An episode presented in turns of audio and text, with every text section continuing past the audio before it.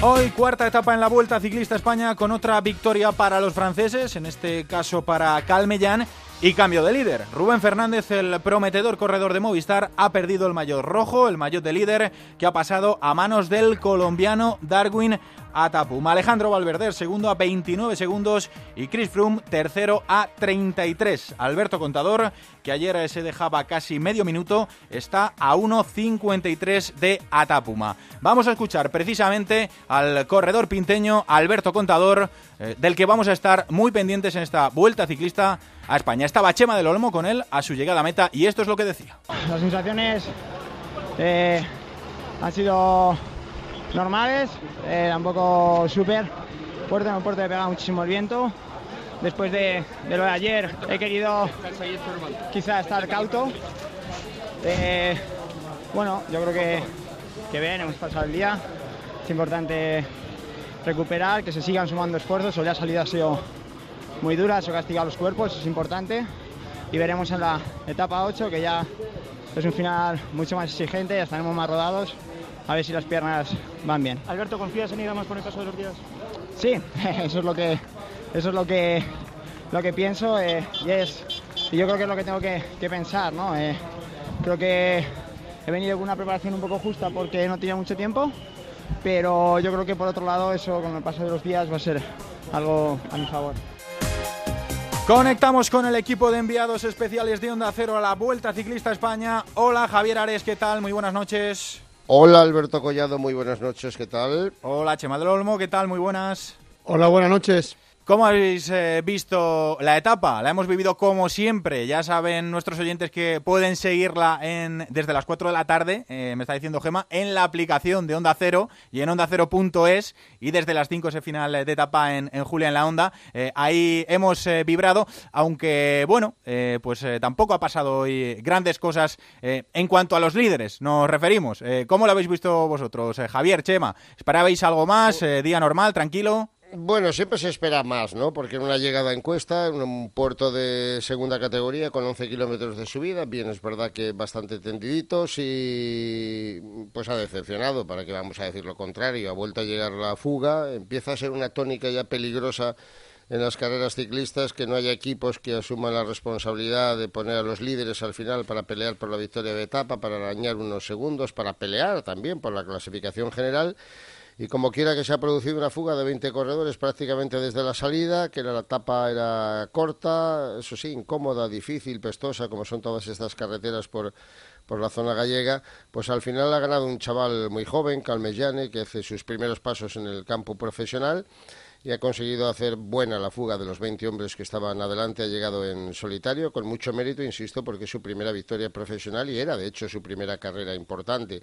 Eh, Fuera de ahí, pues eh, lo acaba de explicar un poco Alberto Contador, ¿no? Que la gente está como aguantando un pelín, ¿no? A ver cómo van pasando las jornadas y a ver cuándo llegan los puertos importantes. Hay que recordar que tenemos ese tríptico de sábado, domingo y lunes con la Camperona, con el Naranco y con Lagos de Covadonga, que en buena lógica son los que marcar ya un poco el devenir de los acontecimientos y la etapa pues, mm, pues ha transcurrido sin ningún sobresalto. Han llegado todos los favoritos arriba. Si acaso lo que ha podido resultar un poco sorprendente es que efectivamente Rubén Fernández, el líder, haya cedido un, puñado importante de segundos en, el último tramo de ascensión, pero todos los demás han estado ahí. Es buena noticia ver que Alberto Contador pues ha estado con los mejores, pero nada especialmente reseñable, ¿no? Pues que empezamos a quemar kilómetros, que eran 160, y que al final estas vueltas son vueltas por eliminación y que hay que esperar para que haya grandes batallas en los grandes puertos y evidentemente el de hoy no era un puerto como para hacer diferencias ni muchísimo menos normal, más o menos normal lo que ha ocurrido. ¿no? Chema. Bueno, quizá yo añadiría que parecía que, bueno, y de hecho así ha sido que Movistar que ya descargarse de la responsabilidad de llevar la iniciativa y que no le ha preocupado lo más mínimo que su líder Rubén Fernández, digo líder provisional, haya perdido esa posición, ¿no? Ese jersey rojo y bueno, ahí tenemos bien situado tanto Alejandro Valverde como Nairo Quintana, o sea que tampoco tampoco había que quemar muchas muchas naves porque después viene lo, importante, como bien decía Javier el fin de semana, con esas etapas durísimas en, en la zona asturiana. Os veo muy pesimistas desde el Tour de Francia, lo comentabais también en la, en la retransmisión, precisamente con eso, de, pues, pues, que vienen días que, eh, deberían pasar cosas y, al final eh, no pasan. Pero claro, es que llevamos una temporada durísima. Primero el Tour de Francia, luego los Juegos Olímpicos, ahora esta Vuelta a España, que no es nada sencilla, que es eh, durísima para, para los ciclistas. escuchaba a todos los protagonistas con Chema del Olmo a la llegada a línea de meta. decía Luisle que había sido un día muy duro, un día muy complicado para, para, los ciclistas, que son muchos kilómetros y que, y que ya va, va pesando esta carrera que acaba de comenzar y que, y que le queda pues todo por delante. Es un poco el lastre que tiene la vuelta, ¿no? Eh, hay unos que llegan justitos de fuerza, ya es, ya es eh, significativo y de agradecer que vengan, ¿no? Que vengan las grandes estrellas después de una temporada cargada a pelear por la victoria en la carrera, pero entre los que vienen con mucho cuidado de aguantar las escasas energías que les quedan en, en el último tramo de la carrera cuando lleguen los momentos culminantes y entre los que vienen a la vuelta un poquito más cortos de preparación, pues puede ser el caso, aunque de manera accidentada por Alberto Contador, pues eh, la gente quiere guardar energías, o, no llega o, le falta. Y es verdad que, hombre, las etapas se deslucen. Quieres ver, cuando hay una llegada en cuesta, sobre todo, quieres ver a los favoritos peleando por la victoria, quieres ver a los favoritos, como ocurrió ayer en el Mirador de Ézaro, tratando de robar unos segundos o de eliminar a aquellos que no se ven en condiciones. Pero cuando no se dan esas circunstancias, pues es mucho más normal. No hay un equipo que pueda ejercer de capo. No hay un líder definido todavía de la carrera, por mucho que Froome lo aparente, ¿no? Pero es el primero que tiene que andar con mucho cuidado de no quemar las energías que le, que le, que le queden de aquí al final y lo que sí es cierto, más allá de la situación puntual de lo que ocurre en esta vuelta, es que en efecto ya no hay grandes capos en las carreras, ¿no? Y, al no haber grandes capos, pues estas fugas se consienten. Por ejemplo, el caso de Movistar. Movistar tiene un equipo bastante notable y bastante importante, pero claro, que en la segunda etapa estés ya defendiendo el mayor significa estar tirando del carro todos los días irremisiblemente.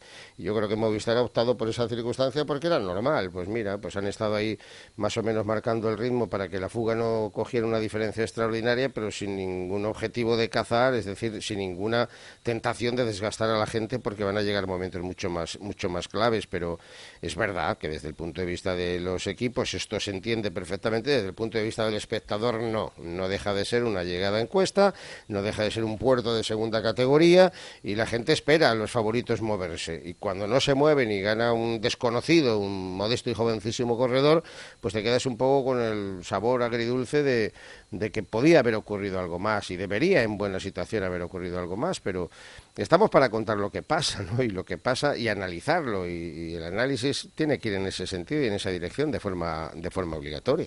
Em, además, eh, hoy hemos tenido que lamentar un incidente, eh, Chema, eh, no es tranquila la vuelta ni cuando acaba la etapa. ¿Qué ha pasado con Mas? ¿Cómo está? Ha habido un incidente durante la, la evacuación, ¿no? Sí, bueno, los corredores una vez que pasaban la línea de meta tenían que ir a buscar sus autobuses que estaban aproximadamente unos 10 kilómetros bajo, bajando el puerto y bueno, pues a un kilómetro y medio aproximadamente de la línea de meta eh, ha tomado más una curva el corredor del Caja Rural, Luis Mas, y, bueno, se ha salido, se ha salido con tan mala suerte, se ha pegado un, golpe tremendo y según el último parte médico que nos ha facilitado el equipo, pues Luis Mas eh, ha, ha sufrido la lusación de la cadera, ha sido necesario pasar por quirófano para reducirla y mañana se le van a hacer más pruebas para saber si hay alguna otra fractura.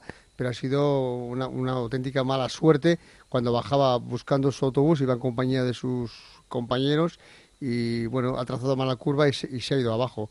Le hemos visto, eh, de verdad, daba unos gritos tremendos de dolor y también me imagino, aunque esto no está puesto en el parte médico, que tiene también cortes porque eh, no hay quitamiedos, sino ahí había unas, eh, unos alambres con púas que me imagino que, se habrá clavado lógicamente en el, en el cuerpo porque por lo menos por la fotografía que yo he visto y lo que yo veía desde lejos tenía sangre en el pecho. Mm, bueno, al final parece que no ha sido tanto como que había esperar, pero fíjate, ¿eh? cuando ya iba buscando eh, el autobús para ir a casa, para ir al hotel, ha tenido este percance y por tanto tiene que abandonar la Vuelta Ciclista a España. Pues una muy mala noticia, pero bueno, eh, la vuelta continúa y mañana quinta etapa. ¿Qué nos espera mañana? Viveiro, eh, Lugo, son 171 kilómetros. No voy a decir que sea llana porque aquí en Galicia no hay ninguna etapa llana, pero bueno, solamente tenemos un eh, puerto de tercera categoría que está a 52 kilómetros de la línea de meta y vamos a ver si los líderes se toman el día con tranquilidad o por el contrario hay una lucha inesperada. Veremos lo que pasa. Pues lo viviremos, eh, lo contaremos, eh, lo podremos escuchar, eh, ya digo, durante todo el día en esos boletines informativos de Onda Cero, después a las 4 de la tarde en la web de Onda Cero, Onda Cero.es, también en la aplicación móvil y desde las 5 ese final de etapa con el mejor equipo de la radio deportiva, con el mejor ciclismo en la radio, con Javier Ares, con Perico Delgado, con Pino, con Guti, con Anselmo Fuerte y con el reportero más dicharachero, con Chema del Olmo. Y como siempre, como no, con ese sonido de Alberto Rodríguez. Javier Chema, a descansar. Hasta mañana. Gracias. Adiós, Adiós. Contador, Valverde, Quintana, Frum. Para regalarnos la penúltima gran exhibición de la vuelta. Arranca el curso con el mayor espectáculo del ciclismo. Poniendo patas arriba la Vuelta Ciclista España. Vuelta a España 2016. Cuando giren a la izquierda van a tener una pendiente que se agarra y que hace difícil la gesta. Con el mejor equipo. Venga valiente, venga valiente, venga. Álvaro Pino, Iván Gutiérrez, Anselmo Fuerte, Perico Delgado. Como dicen en Colombia, Pedro Perico Delgado. Al frente, Javier Ares. Dos minutos quince aproximadamente a bajado de la Bulense para ganar. Información en los boletines, en los programas deportivos y a las 5 de la tarde final de etapa en directo. Síguelo también en internet y en la aplicación en tu dispositivo móvil todos los días desde las 4 de la tarde. El último esfuerzo para un público que vocifera. Te mereces esta radio. Onda Cero, tu radio.